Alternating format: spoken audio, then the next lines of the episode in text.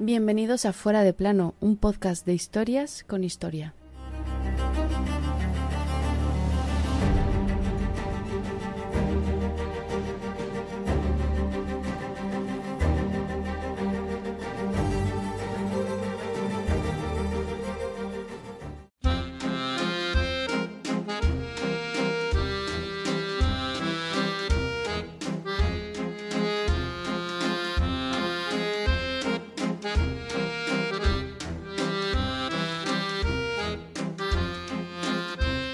Con Napoleón derrotado, sin corona y exiliado en su resort privado de la isla de Elba, toda Europa se hacía la misma pregunta.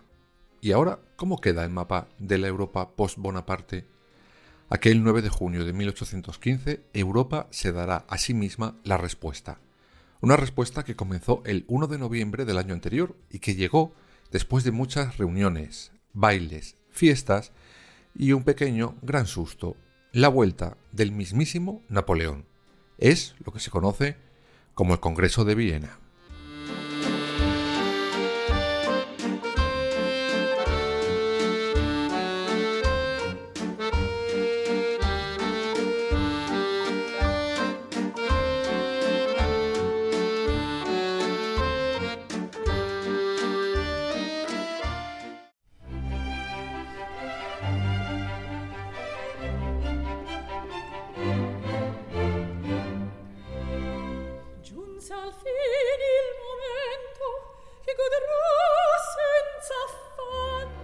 Antes de asistir a ese fastuoso y convulso Congreso de Viena, vamos a comprobar cómo había dejado el pequeño emperador el mapa de Europa.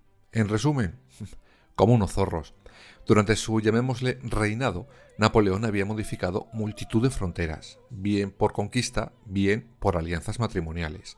En muchos de los territorios conquistados había creado unas mini Francias. Había borrado por completo tanto la organización como el Estado anterior a él, había alcanzado un poder más que de monarca absolutista, cosa que claramente iba en contra de los ideales de la misma Revolución Francesa, ideales que se suponía habían llevado a nombrarle emperador, recordemos, ya lo explicamos en su momento cuando hablamos de su coronación, cómo fue posible que los mismos revolucionarios, para evitar que pudiera volver un Borbón, habían nombrado a Bonaparte emperador. ¿No quieres caldo? Pues venga, toma dos tazas.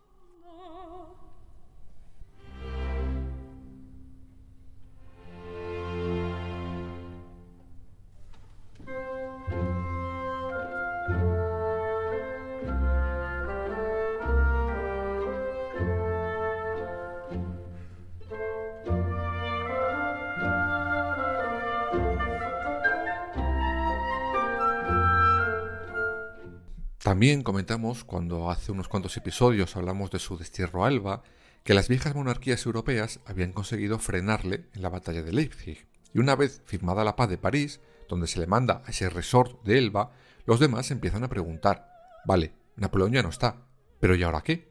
Y para eso, los monarcas de la Gran Coalición, con el mismísimo suegro del ex emperador y enemigo acérrimo, el emperador Francisco I de Austria, deciden reunirse para volver a delimitar la vieja Europa, puesta patas arriba por Napoleón, y se fueron a Viena.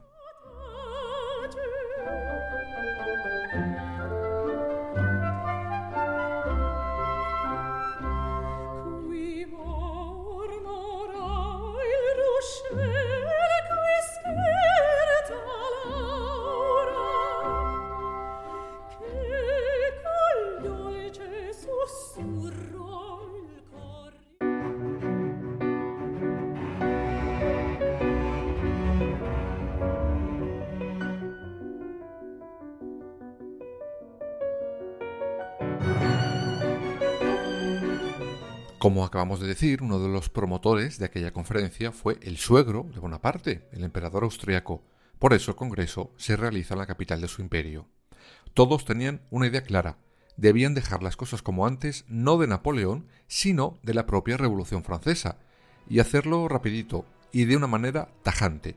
Vamos, como un aviso a navegantes, para que ningún otro Bonaparte saliera de donde saliera, se le ocurriera hacer lo mismo y el 1 de noviembre de 1814 se inaugura por fin el Congreso de Viena.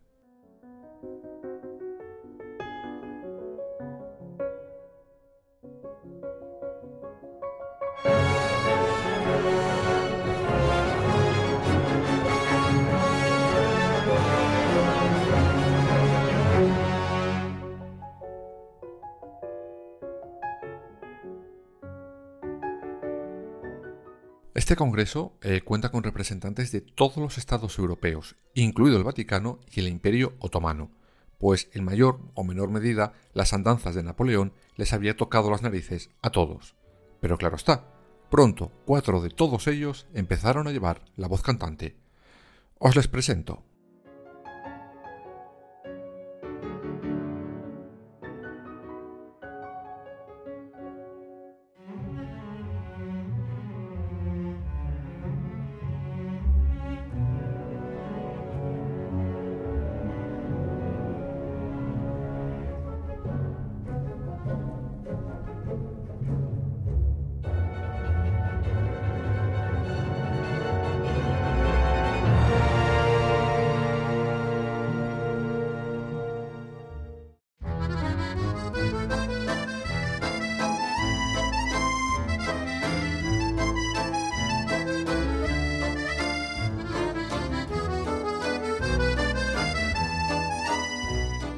En primer lugar tenemos al británico, el conservador Lord Castlereagh.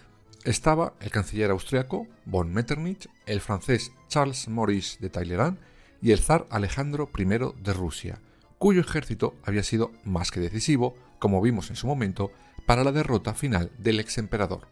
Y sí, uno de los más activos era un representante francés. Ahora os lo explico.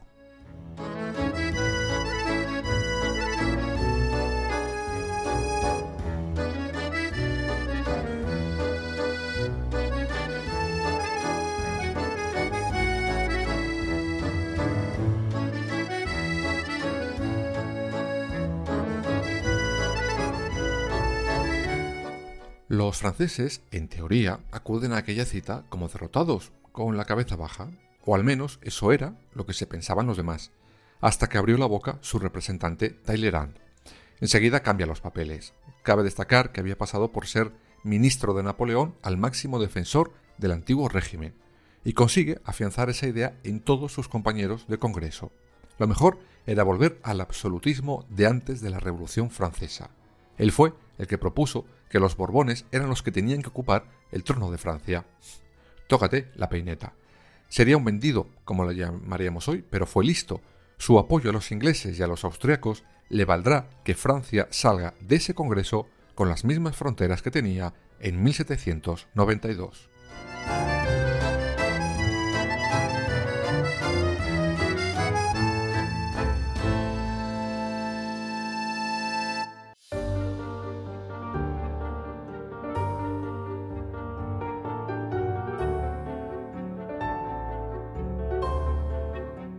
El inglés había sido el artífice por su parte de la creación de aquella cuádruple alianza militar que supuso el final de Bonaparte. Esto le vale para hacer y deshacer casi a su antojo en aquel Congreso de Viena, todo con un único fin, que dejaran a Gran Bretaña como dueña y señora de los mares. La tierra, que se la repartieran los demás. Pero el mar y todo lo que ello conllevaba era de Gran Bretaña. De todas formas, el inglés también deja claro que lo mejor es que ninguna nación europea sea tan sumamente poderosa para que en algún momento pudiera avasallar a las demás. Idea que el primer ministro austriaco comparte, pues tenía el miedo en el cuerpo por las pretensiones tanto de Prusia como de Rusia. Esta idea hace que el inglés y el austriaco trabajen todos los días codo con codo. Tanto es así que el austriaco, en una carta a su amante, describe su relación con el representante inglés de la siguiente manera. Nos tratamos como si hubiésemos pasado juntos la vida entera. Se comporta como un ángel. ¡Oh, qué bonito todo, por Dios!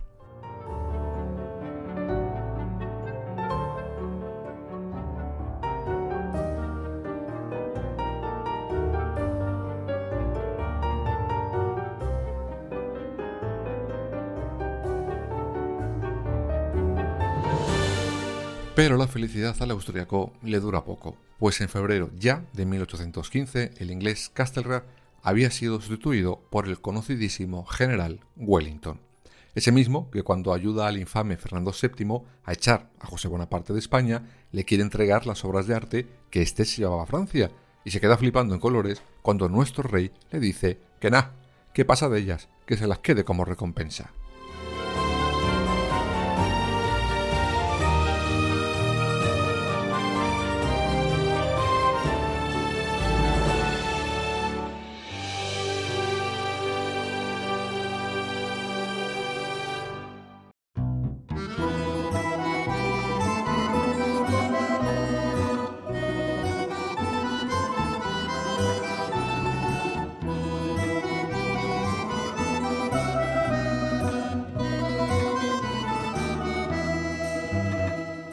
El zar ruso qué? ¿Qué pedía? Pues básicamente toda Polonia. No se quedaba corto el señor, no. Este país había sido dividido en 1795 entre Rusia, Prusia y Austria, y Napoleón había agrupado la mayor parte del territorio bajo el creado Gran Ducado de Varsovia. Para esto, el zar apoya al representante prusiano pensando que con su ayuda los demás no se atreverían a decirle que no. A eso de quedarse con toda Polonia para el solito, claro. Pero no le valió de nada. Gran Bretaña, Austria y Francia le dicen al zar que ni de broma. Al final, a Alejandro I no le queda otra que ceder. Aún así, al final se queda con buena parte de la actual Polonia. Además, se lleva de regalo Finlandia, que se la quitan a Suecia, pero a cambio les dan Noruega. Vamos, un cambio de cromos en toda regla. Sin embargo, había cosas que había hecho Napoleón que en principio se iban a quedar como estaba. Una de ellas era la abolición del conocido Sacro Imperio Germánico. Sí, ese del que Carlos I de aquí y V de allí se empeñó en ser su emperador y para ello arruina Castilla. Pues ese. Y otra cosa que iban a dejar como estaba era al cuñado de Bonaparte como rey de Nápoles.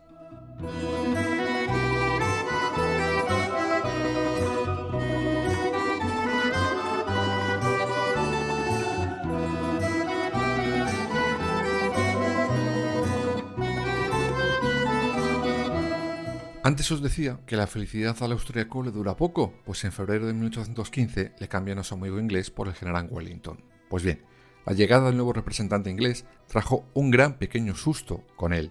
Justo un mes después de su llegada a Viena, llegará una gran noticia.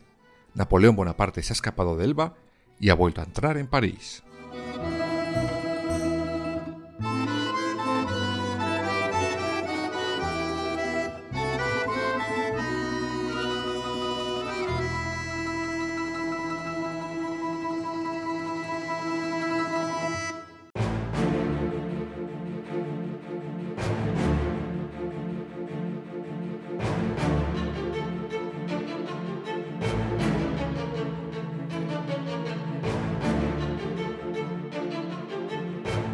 Como ya os contamos en su momento, con la vuelta de Napoleón, el nuevo rey Borbón de Francia, Luis XVIII, salió corriendo por la puerta de atrás en dirección a Bélgica. Sin embargo, este susto a los del Congreso de Viena les dura poco, exactamente 100 días. Ya lo contaremos todo cuando toque, pero ese fue el tiempo que estuvo Napoleón en el poder en esa segunda intentona. El general Wellington le vencerá en la famosísima batalla de Waterloo. Sí, la que da nombre a la canción de ABBA.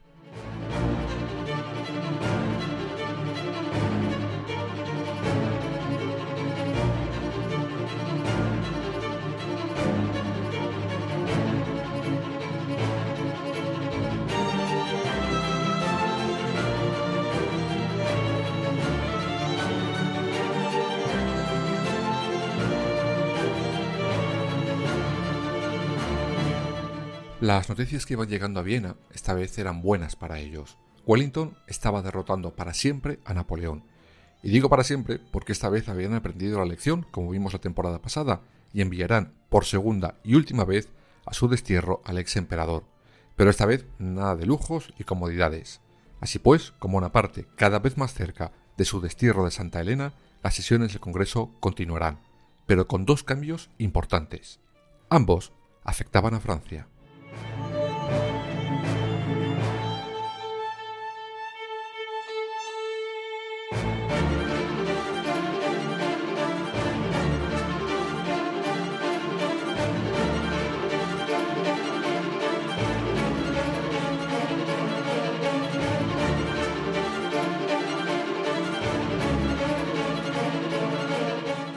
A pesar del esfuerzo de su representante, el antiguo ministro de Napoleón, por hacer ver a Francia como una nación fiable, después de la vuelta de Napoleón, los demás asistentes al Congreso no se lo tragan.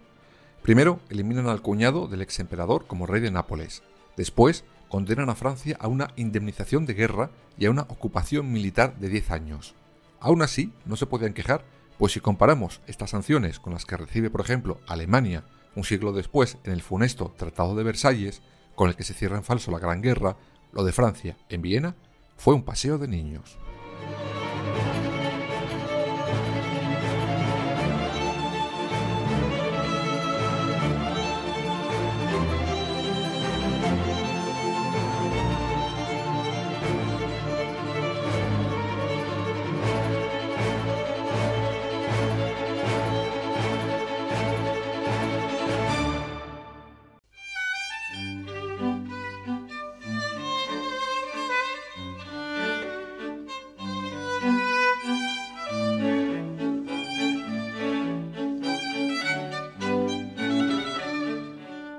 Cierto, antes cuando os presentaba el Congreso os hablaba de más cosas que de reuniones, os hablaba de fiestas. Pues sí, los allí presentes, además de hablar, discutir y pensar, se lo pasaron pipa. Las fiestas en los palacios, los conciertos, las representaciones, eran algo habitual. No olvidemos que muchos de ellos acudían con sus familias y servicio. Como muestra de aquello, un botón. Tuvieron que construir a marchas forzadas cuadras, pues se llegaron a juntar allí más de 2.000 caballos. Célebre fue una frase que salió de esas fiestas que decía, el Congreso no marcha, pero baila.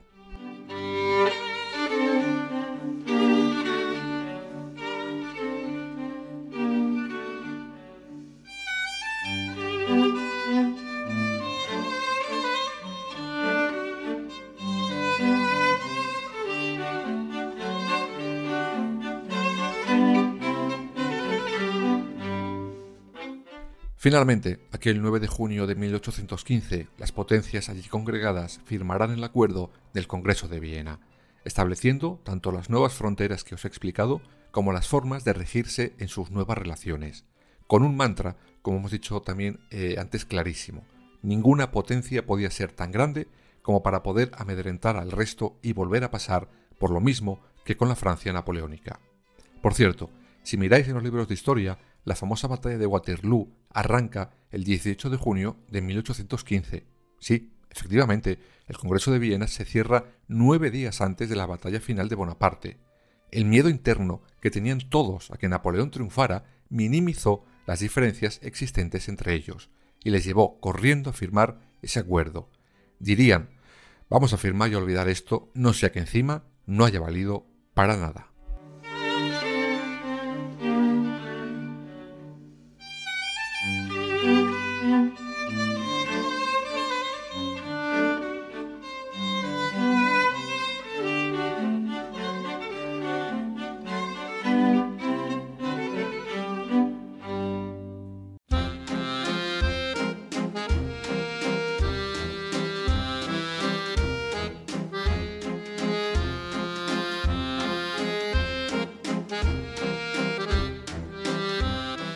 Como ya hemos visto, el sistema Juan Palomo, yo me lo guiso, yo me lo como, triunfa en ese Congreso de Viena, pues se reparten poder y países por encima de las personas que habitaban esos territorios.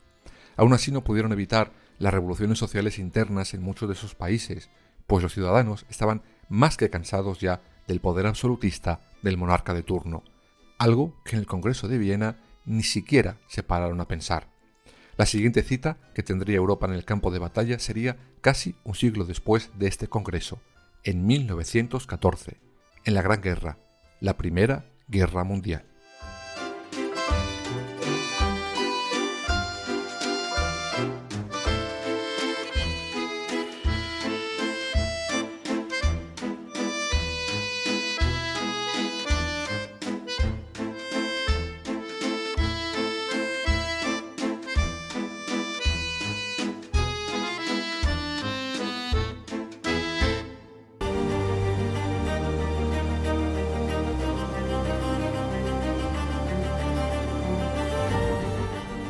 Fuera de plano. Suscríbete en las principales plataformas y síguenos en nuestras redes sociales, Instagram, Twitter y Facebook.